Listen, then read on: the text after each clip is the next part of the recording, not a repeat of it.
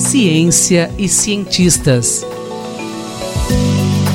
Com Paulo Nussensweig.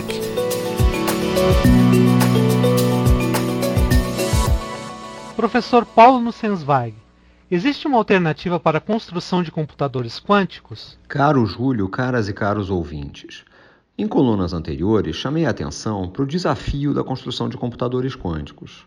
Tem vários sistemas físicos atualmente em estudo para desempenharem o papel dos bits quânticos, os qubits. Dentre esses, estão sistemas em que elétrons ficam fortemente confinados, chamados de pontos quânticos.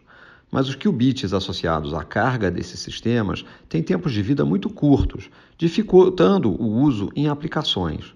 No último mês de março, um grupo de pesquisadores da Holanda e do Canadá, incluindo um brasileiro, publicou um trabalho na revista Science em que demonstram que seria mais útil usar o spin do elétron ao invés da carga para codificar a informação. Eu achei que seria interessante contar para vocês um pouco da história da descoberta do spin, uma propriedade abstrata para a qual não existe um modelo clássico adequado. No primeiro quarto do século XX, a mecânica quântica estava sendo formulada e havia muitas dúvidas sobre a validade e a necessidade da nova teoria. Físicos da época buscavam situações em que as previsões da teoria quântica seriam realmente diferentes da teoria clássica, em que poderiam experimentalmente determinar qual delas prevaleceria. O físico alemão Otto Stern trabalhava no desenvolvimento de métodos de estudo de feixes moleculares ou feixes atômicos. Num seminário, Stern ouviu uma previsão sobre um efeito da teoria quântica que ainda não tinha sido observado. No dia seguinte, ele acordou cedo, mas como estava muito frio, ele resolveu ficar mais tempo na cama quentinha. Ficou deitado pensando e teve a ideia do experimento que queria realizar. Ele conseguiu arregimentar um colega, Walter Gerlach, para a empreitada desenvolvida no Instituto de Física Teórica em Frankfurt. Em poucas palavras, a ideia do experimento é a seguinte: os elétrons nos átomos podem se comportar como pequenos ímãs, pequenas bússolas, que se orientam em campos magnéticos. Se o campo varia espacialmente, se ele é inhomogêneo, ele provoca uma força sobre os átomos. A teoria clássica previa que os pequenos ímãs seriam orientados aleatoriamente em relação à direção do campo. Já pela incipiente teoria quântica, eles só poderiam se orientar em duas direções, paralelos ou antiparalelos ao campo. O experimento funcionou como previsto? Circunstâncias fortuitas tiveram influência? Esse é um belo exemplo de serendipidade na ciência. Havia muito ceticismo em relação à utilidade do experimento, que só foi adiante pela insistência dos pesquisadores. Eles desenharam grandes magnetos com formatos especiais para gerar um campo magnético com forte inhomogeneidade espacial.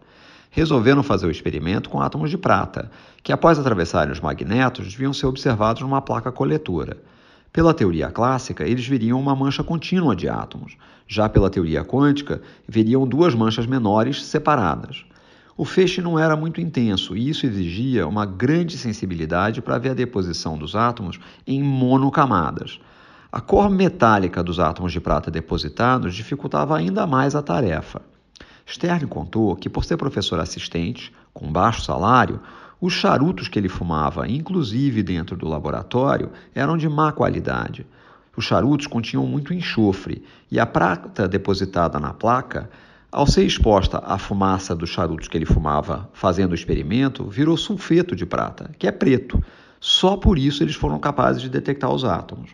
Os experimentos exigiam um alinhamento muito cuidadoso e, após várias tentativas, eles ainda não tinham visto o efeito buscado. Stern partiu e assumiu uma posição em Rostock. Ele se encontrou com Gerlach numa visita a Göttingen, no início de 1922.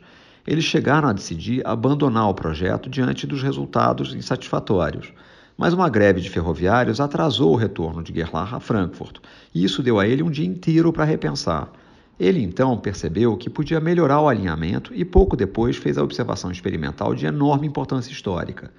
É importante mencionar que Stern e Gerlach não conheciam o conceito de spin, que só foi desenvolvido depois. A teoria previa o resultado certo, mas por motivos errados.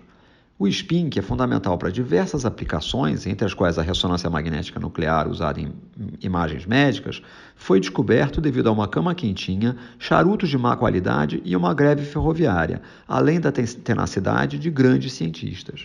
Esse foi o professor Paulo Nussensweig, que falou comigo, Júlio Bernardes, para a Rádio USP. Ciência e cientistas. com Paulo Nussensweig. Bye.